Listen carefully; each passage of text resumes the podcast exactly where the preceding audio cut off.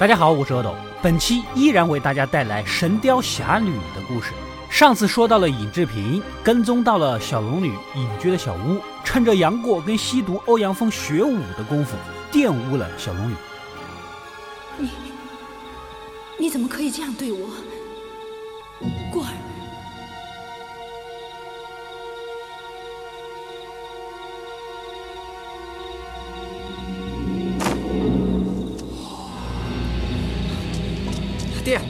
经过你的指点之后呢，蛤蟆功的威力果然厉害了很多。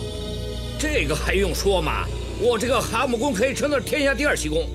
好吧，让爹再教你天下第一奇功九阴真经。这边的欧阳锋教完蛤蟆功，就准备教杨过自己争夺了大半辈子、研究了好多年的绝世神功九阴真经。没想到杨过曾经在古墓里面看到过真本，两个人一核对，发现欧阳锋的心法口诀完完全全被反了。这是怎么回事呢？在前传《射雕英雄传》里，欧阳锋一心想抢这本秘籍，被黄蓉给耍了，故意把所有的内容正反颠倒。没想到欧阳锋是武学奇才，竟然同时逆转了自己的经脉，强行将武功连通。练着练着，还练成了另一种绝世神功。虽然变得更强了，但也成了现在疯疯癫癫的样子。杨过练完回去，看着倒在地上的小龙女，小朋友的脸上有一堆问号。只见那小龙女啊，面颊潮红，眼神变得无比的温柔。在他看来，现在就应该嫁鸡随鸡，嫁狗随狗了。可杨过头上的问号还没有消失，导致小龙女以为对方不想负责任，气得转身离去。姑姑，我过儿，我问你，在你心目中，到底当我是什么人？我当你是我师傅喽。你又教我武功，对我又好，我发过誓，我一生一世都尊重你，也要听你的话的吗？难道在你心目中真的没想过要我做你的妻子吗？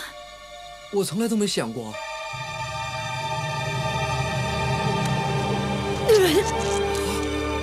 姑姑，你怎么样？别再碰我，杨过！我以后不想再见到你。姑姑，姑姑，哎，爹，欧阳锋是谁呀？冷静点啊啊啊！姑姑，姑姑。隔天，杨过继续下山找人，逢人就打听有没有见到一个漂亮的白衣女子。哪料到还真遇到了全真教跟丐帮的几个基层弟子合力欺负一个白衣漂亮妹妹。可定睛一看呐，这个人不是小龙女，而是李莫愁的另一个弟子陆无双。我们全真教跟你无仇怨，为什么你要打伤我们全真教的人？怪就怪那两个臭道士对本姑娘无礼。我们哪知道你是瘸？你还说？啊！哎，原来不是姑姑。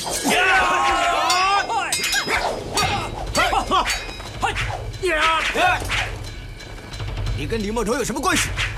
李莫愁。不知道大家还记不记得，在第一期里，李莫愁将负心汉陆展元全家灭门，最后掳走的人就是陆展元的女儿陆无双。原本想杀了这个小姑娘的，结果李莫愁的大弟子洪凌波一直求情，一直求情，一直求情，算是把人给保了下来。后来干脆把他收成了弟子。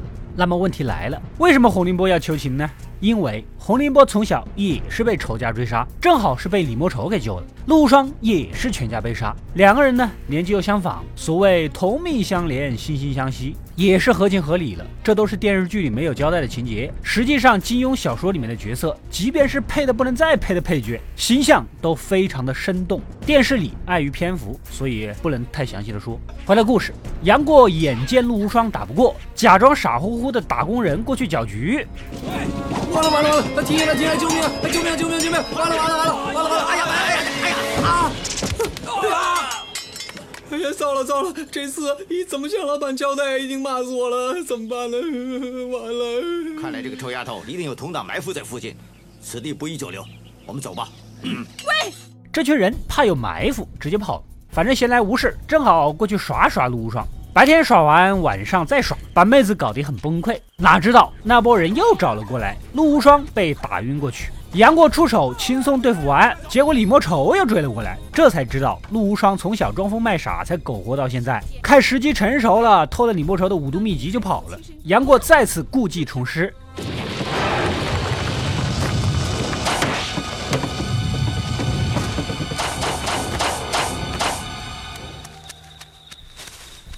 趁机把人抱走，替陆无双接好骨。两人决定去江南闯荡，不过沿途李莫愁追得太紧了，没办法。这天，杨陆二人潜入一个蒙古大官的府邸，准备用毒药来威胁一个落脚之处。原来呀，这个老者是蒙古国的宰相耶律楚材，没想到他也因官场排挤，自己也有杀身之祸啊！你们私闯相府，究竟是为了什么？实不相瞒，我们正遭仇人追杀，希望可以借你的府邸暂避一下。本官得罪朝中权贵，随时随地都会有杀身之祸。让你们两位留下，这恐怕殃及池鱼。哼，既然大家同是天涯沦落人，好吧，你先服下这瓶解药。既然同是天涯沦落人，耶律楚材也没有追究，依然让两人住了下来。由此也认识了耶律楚材的儿子耶律齐和女儿耶律燕，以及一个也在追杀耶律楚材的漂亮妹子完颜萍。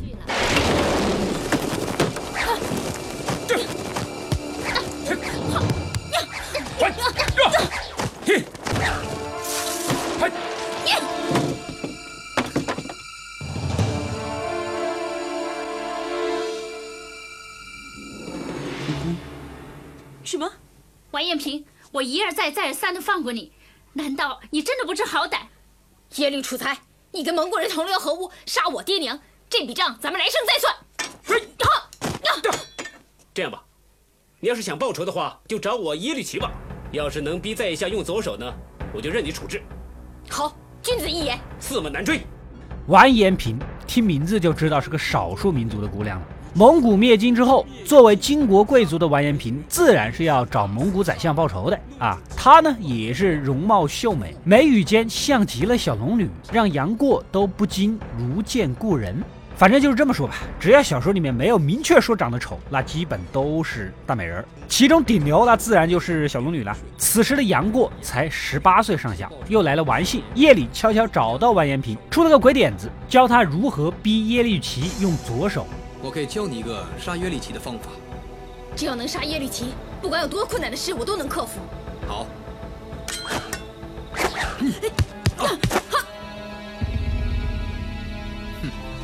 只要到时候你依照我教你的方法，耶律齐他一定出手相救。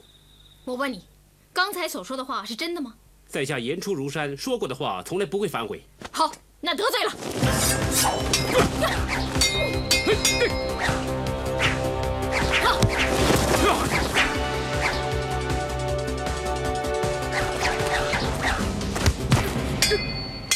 完颜平依计而行，结果虽然赢了，事到临头下不去手，跑到河边痛哭。杨过反正忙也帮了，列出了是吧？提了一个小小的要求。完颜姑娘，我有件事想求你。杨大哥，你有什么你就说。我想亲一下你的眼睛。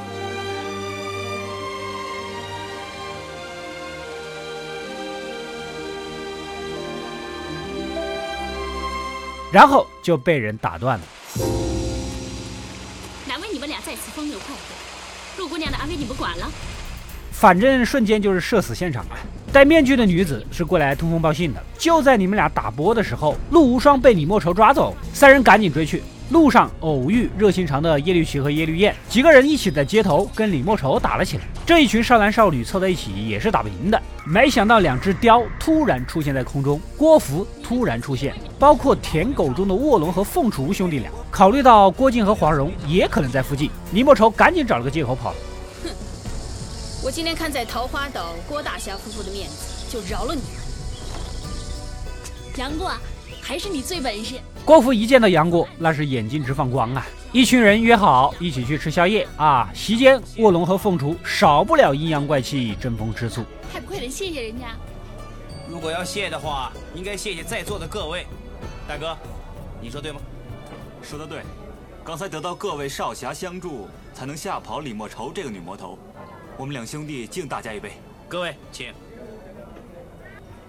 啊，杨过，看你瘦成这个样子，一定是全真教的东西不好吃，你多吃点补补吧。对了，杨大哥，听说你们全真教乃是玄门正宗啊，不知何时有机会向杨大哥请教。全真教的武功哪比得上郭伯伯和郭伯母的武功厉害啊？两位武兄，你们见笑。这还不够，晚上兄弟俩怕杨过又回到桃花岛，影响他们继续当备胎，又出言挑唆。似乎全真教的道士对你不太好啊。如果你在全真教那儿过得不开心的话，我们可以求师傅师母让你回桃花岛啊。两位五兄弟真的这么关心我杨过？当然了，常言道树大好乘凉，以师傅和师母在江湖上的地位，相信没有人敢不给他们面子。我杨过又岂会是攀附权势之人？我不会回桃花岛的。两位大可以放心，告辞。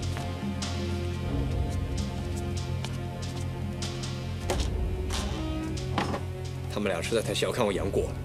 杨过是个很有骨气的人，隔天不告而别，决定继续去找姑姑小龙女了。然后陆无双又开始了找杨过的旅程。独自浪迹天涯的杨过，无意间来到了华山的山顶，越想越委屈，越想越思念，对着山崖大喊：“姑姑，你到底在哪里呀？你知不知道孤儿很想你啊？”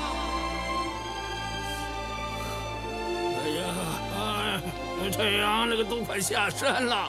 谁在这儿大吵大闹的？结果把一个穿得破破烂烂的糟老头子给吵醒了。他就是东邪西毒南帝北丐中的北丐九指神丐洪七公。洪七公对他进行了一番来自长者的谆谆教导。看你长得相貌堂堂，想不到你这么糊涂，这么混账。如果我是你那个姑姑，我不止要走啊，而且要走得远远的，永远也不要见到你。你既然知道没有人疼爱你，你就更要自己爱惜自己了。你这样思念他、挂念他，你以为他会知道吗？你说的很对，谢谢老前辈指点。接着带着杨过吃蜈蚣啊，吃完一起享受华山的夜景。没想到吃饱喝足的洪七公交代他要睡三天三夜，希望杨过好好的在旁守护他。说完倒头就睡。杨过仔细观察洪七公身上的血，一点儿都没有融化，显然内力深不可测。就这么信守诺言的守了三天，暴风雪也停了。此时作恶多端的藏边五丑也出来觅食了。原来呀，洪七公就是为了替天行道，一路追杀着藏边五丑来到华山的。现在这五个藏爱家族的成员看到一动不动的洪七公，那还不气得牙痒痒，立马想要下毒手。被躲在一旁的杨过赶紧把人搬走，来到悬崖吊桥的另一边。硬生生的又守了一天，哪知道洪七公依然没有醒来，也没有呼吸。杨过寻思道：“搞不好是死了。”而他呢，也坚持不住了。为了怕洪七公的尸体被对方凌辱，只好将尸体抛下悬崖。来，臭小子，你想干什么？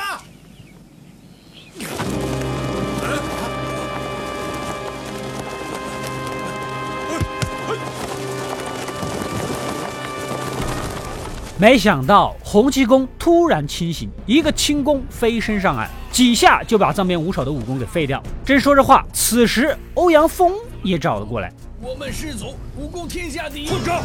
谁这么大胆，敢跟我争天下第一？爹，你说什么？爹，爹，你怎么会来这里啊？你的武功挺厉害的，你是谁啊？呃，原来这个老头我还是疯疯癫癫的，还没好啊！啊，嗯，哎哎。我就是欧阳锋吗？你是什么人呢？嗯，我是谁？爹呀，你不就是呃，你不是臭蛤蟆吗？我真叫臭蛤蟆。对，你真叫臭蛤蟆呀！欧阳锋，你笑什么？我喜欢笑就笑了，关你什么事啊？岂有此理！洪七公跟欧阳锋是老对头了，两个人好话说不了几句就动起手来。在之后的日子里，两个顶级高手为了争个胜负，每天就是打了吃，吃饱了再打。而杨过就在一旁看着一招一式，以他的天资，全都默默的记在了心里。这天晚上，杨过将洪七公单独叫出来，诚恳地祈求不要再打了。他找到小龙女以后，想带着已经疯癫的欧阳锋隐居深山，从此不问世事。只要欧阳锋以后不害人，洪七公那当然乐意啊。正要转身离开，哪知道欧阳锋醒过来，追着又要干架。欧阳锋，你想逃走？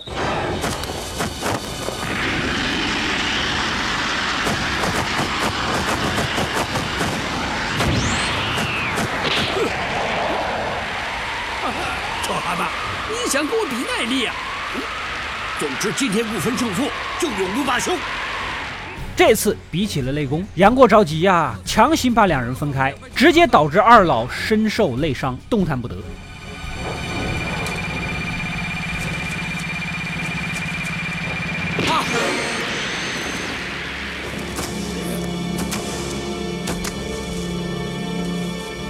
但两人还是谁也不服谁。各自还有一身绝世武功还没使出来，干脆决定咱们各自把各自的武功啊交给杨过，然后打给对方看，借用杨过来比划过招。我现在将招式传授给你，你露两手给他看看，让他知道我们打狗棒法的厉害。晚辈还是不学了。呃，臭蛤蟆，臭蛤蟆，你的乖儿子他知道这个你的功夫打不赢我的打狗棒法，所以他不肯学。照这样说呢，你要知道，就算是我赢了，我赢了啊！嘿嘿，乖儿子，你过来。那爹，我会怕他。你尽管跟他学。打给爹看，让爹破了他的打狗棒法，让他输得心服口服。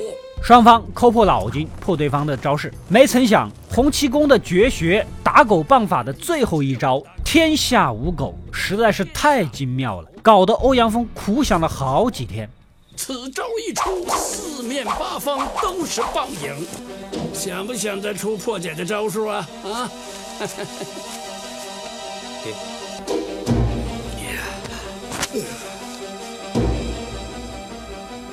我想到了，我终于想到了！哈哈哈哈哈哈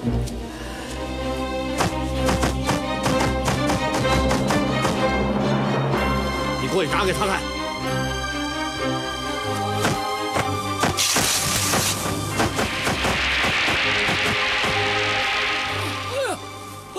怎么，服了吧？就连洪七公也情不自禁地佩服起这个斗了大半辈子的敌人起来，连连叫绝啊！最终两人兴奋中双双力竭而亡。欧阳锋，你果然厉害呀！我想起来了，我是欧阳锋，我才是真正的欧阳锋。你是老乞丐洪七公。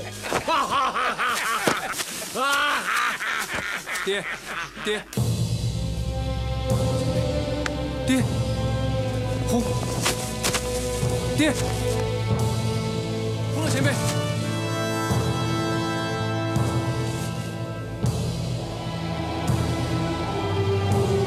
杨过将二老埋葬在华山之巅，便下山继续寻找小龙女。这天走在市集，只见成片成片的乞丐聚在一起，似乎在讨论什么大事儿。一打听才知道啊，郭靖和黄蓉在太湖边召开了声势浩大的英雄大会。有热闹不凑，怎么叫杨过呢？黄蓉是丐帮帮主，只要是丐帮弟子就无需请帖。于是杨过捡了把土抹到脸上，就直接混了进去。全真七子中的郝大通和孙不二带着赵志敬和尹志平也赶到会场。郭靖赶紧上前打听侄儿杨过的情况，搞得气氛比较尴尬。请道长顺便带过儿来聚一聚，怎么没见到他人呢？莫非是过儿出了事？哼，你们这些臭道士，这次怎么下台？呃，是这样，呃，杨过他……郭伯伯，郭伯母，过儿在这儿。过儿，看着郭靖这么着急自己的下落，杨过赶紧现身，然后是大倒苦水呀。这个臭道士，不止没有教我武功，而且还公报私仇，叫小道士来打我。这个姓郝的。知道孙婆婆她疼我，她看不过眼，竟然活生生把孙婆婆给打死了。我也觉得很内疚，是我错手杀死了个好人。郝师兄，郝师叔，杨过，你这小畜生，竟敢大逆不道！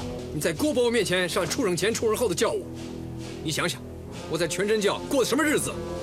郭大侠，黄帮主，请恕贫道告辞。我们走。把道士们几个直接气走了。郭芙还是一如既往的喜欢杨过，先把卧龙凤雏两个舔狗赶走，然后故意询问杨过：“如果她嫁人，你说卧龙和凤雏，他到底选谁呢？”杨过啊，你说大武、小武两兄弟谁比较好啊？我说两个都不好。为什么？如果我说他们好的话，那我岂不是没希望？你在说什么呢？人家跟你说正经的。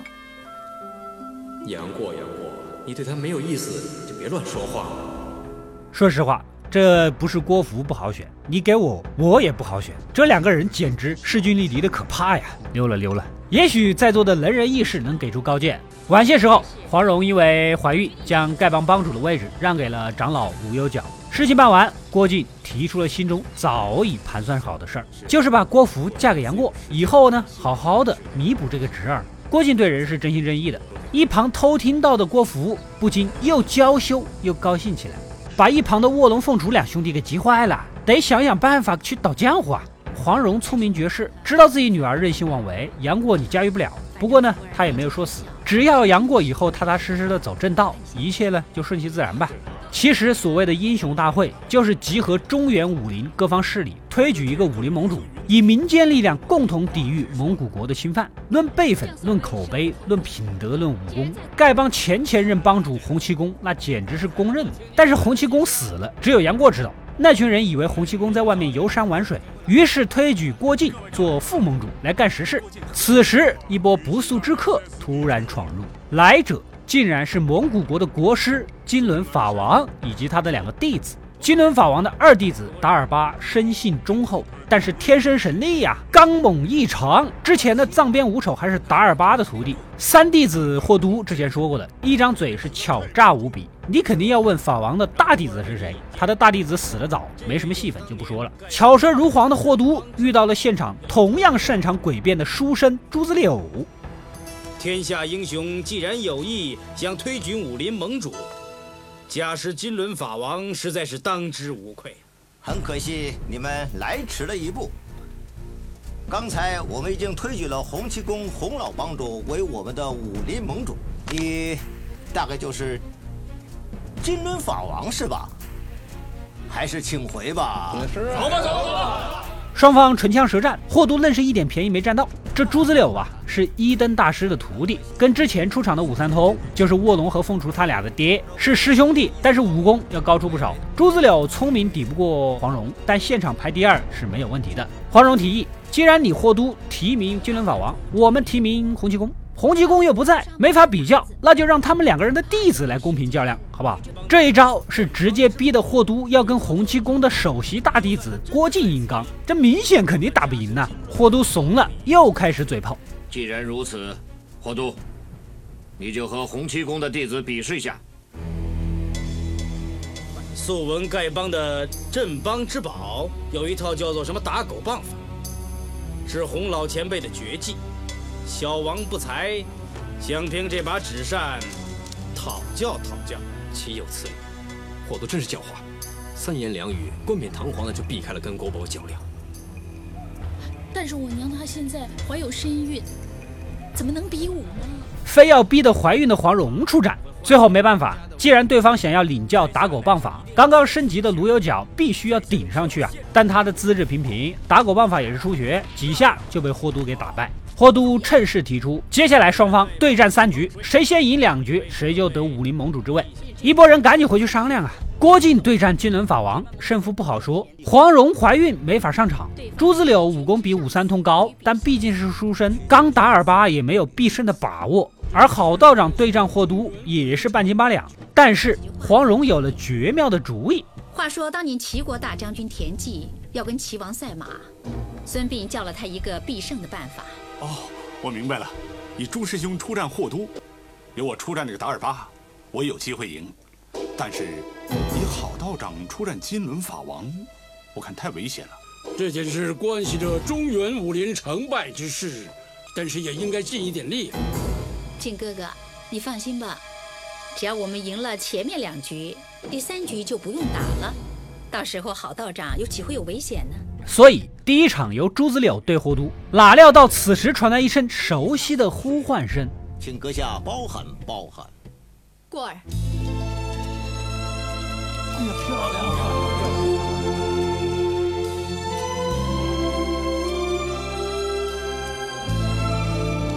姑姑，过儿，你朝思暮想的梦中情人已经来了，也不快去向他诉衷情。你别再生过儿的气了。我不知道。总之过儿不管，从今以后，就算姑姑去到天涯海角，过儿都不会再离开你的。竟然是小龙女出现在眼前，然后现场所有的英雄好汉都在一旁盯着他们俩你侬我侬的叙旧，直到霍都第一个忍不下去。喂，你们要聊战一边，我们还要比试呢。姑姑，我们不要理他们。我们进去坐下慢慢聊。仔细想一想，现场谁开这个口也都不好意思。坏人还是让霍都来做吧。此时的杨过早已想通了，自己确确实实对小龙女是男女之间的爱情，而小龙女也放不下杨过，两人决定以后永远在一起，厮守终身。这边的朱子柳和霍都开始比试，本来是赢了的，哪料到霍都最后使暗器偷袭，他还振振有词：笑话！刚才在比武之前又没规定不准用暗器，如果刚才被暗器所伤的是小王。小王也一样，甘心认输。这搞得好，黄蓉田忌赛马的计策直接失效，只能靠郭靖对战金轮法王。而天生神力的憨憨达尔巴没人对付。吴三通为了给师兄弟报仇，于情于理也要请求出战。不过上场没有撑到两分钟，这个水平可能还不如我。我拔腿就跑，至少十分钟之内他碰不到我。最后的结局三局两胜，按道理金轮法王这边已经赢了。这个时候。杨过和小龙女走了出来，开始了嘴遁。你赢了他们，但不代表赢了我们。杨过的师傅小龙女也要参加竞争。郭大侠，我们有言在先，胜两场算赢。现在我们已经赢了两场，你们是赢了他们，但是还没跟我师傅的徒弟比试哦。你师傅的徒弟到底是谁啊？你也真够笨的。我师傅徒弟还会有谁呀？那不就是我喽？你你什么？我们从头开始啊，一样是先生两场算赢。如果我们赢的话呢，武林盟主之位呢就由我师傅出座。你师傅到底是谁？哈，我师傅就厉害了，远在天边，近在眼前，就是他了。什么？他是你师傅？臭小子，胆敢戏弄小王！好，今天小王非教训你不可。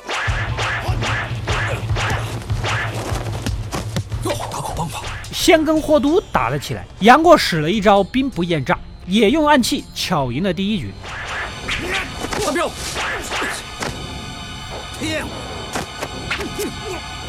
师弟，你怎么样？金针有毒。哎，乖孙子，提醒了你要小心暗器的嘛？怎么三番四次提醒你都不小心呢？小子，就让我来会一会你。接着达尔巴上阵，杨过绝对是打不过的，乱七八糟的什么招数都使了出来，其中也包括九阴真经。九阴真经，黄蓉是知道的，立马提醒杨过运用移魂大法，又巧胜的憨憨。过儿，移魂大法。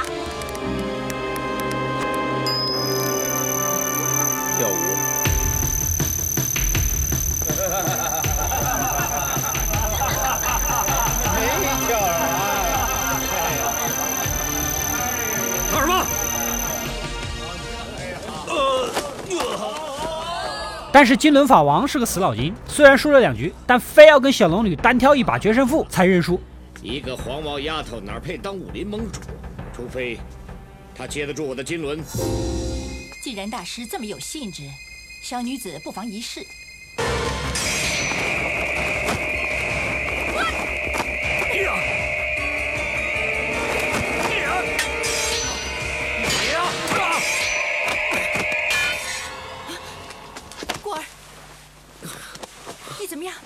今天我要杀了这个臭小子！呀！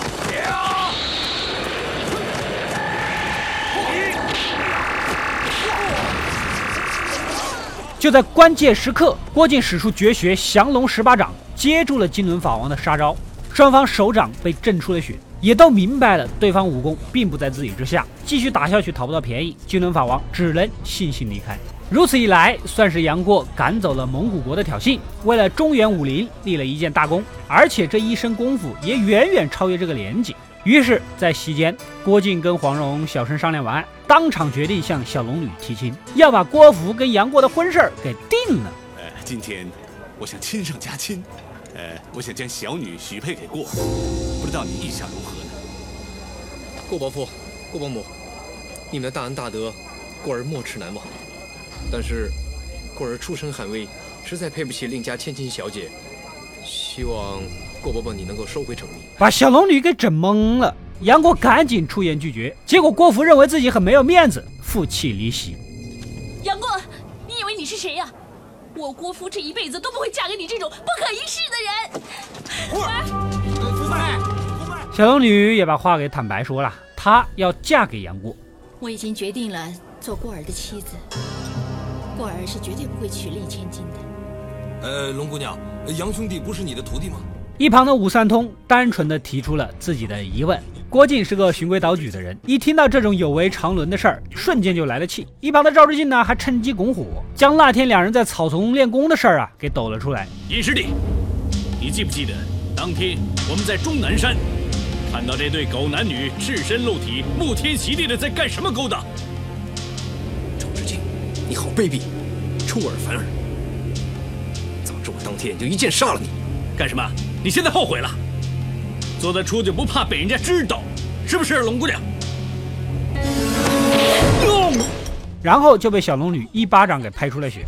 另一边的郭芙啊，哭得不成人形。卧龙凤雏两兄弟在旁边开始了他们的表演。他居然当面拒婚，简直岂有此理！大哥，你说是不是？当然了，还有啊，要是给江湖上那些好事之徒到处宣扬出去，说福妹你强迫杨过跟你成亲，哼！到时候我真怕清黄河之水也洗不干净啊！福妹，就是，我真是不明白，到底杨过有什么好呢？啊！杨过，杨过，我要跟你算账！哎哎，师妹，直接把郭芙整的这个坎儿过不去，提着剑向杨过离开的方向追去，哪知道半道被金轮法王给绑了。这天正巧在酒楼，几方人马偶遇到了杨过和小龙女，为了保怀孕的黄蓉，跟金轮法王打了起来。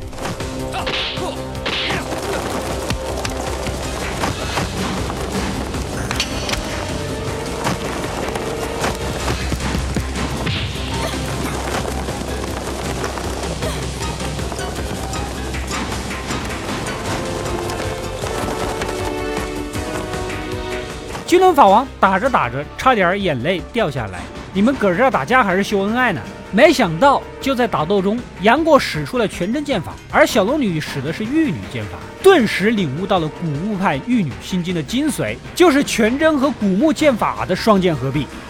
刚才我用全真剑法能用玉女剑法，威力这么大啊！莫非玉女心经最后一招的奥秘就是双剑合璧？不过浪迹天涯。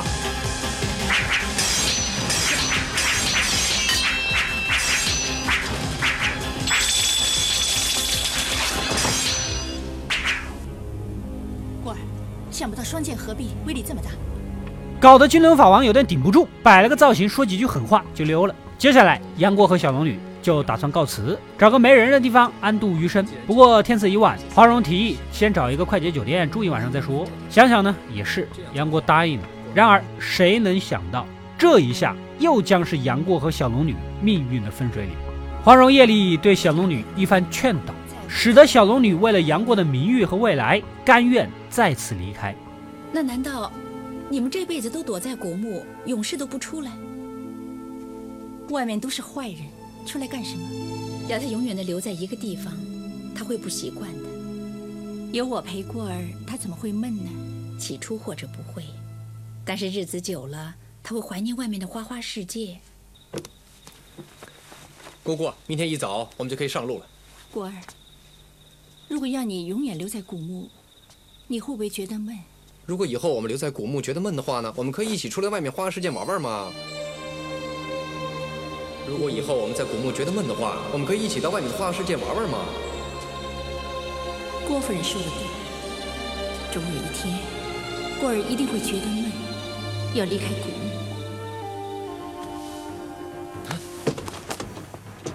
姑姑呢？接下来又变成了小杨过找姑姑的情节，而这中间又会发生哪些痛彻心扉的故事呢？欲知后事如何，且听下回分解。好了，喜欢本期视频的小伙伴点个赞支持一下，没点关注的赶紧点一个关注。本期视频点赞过六万，三天内给大家继续更新《神雕侠侣》。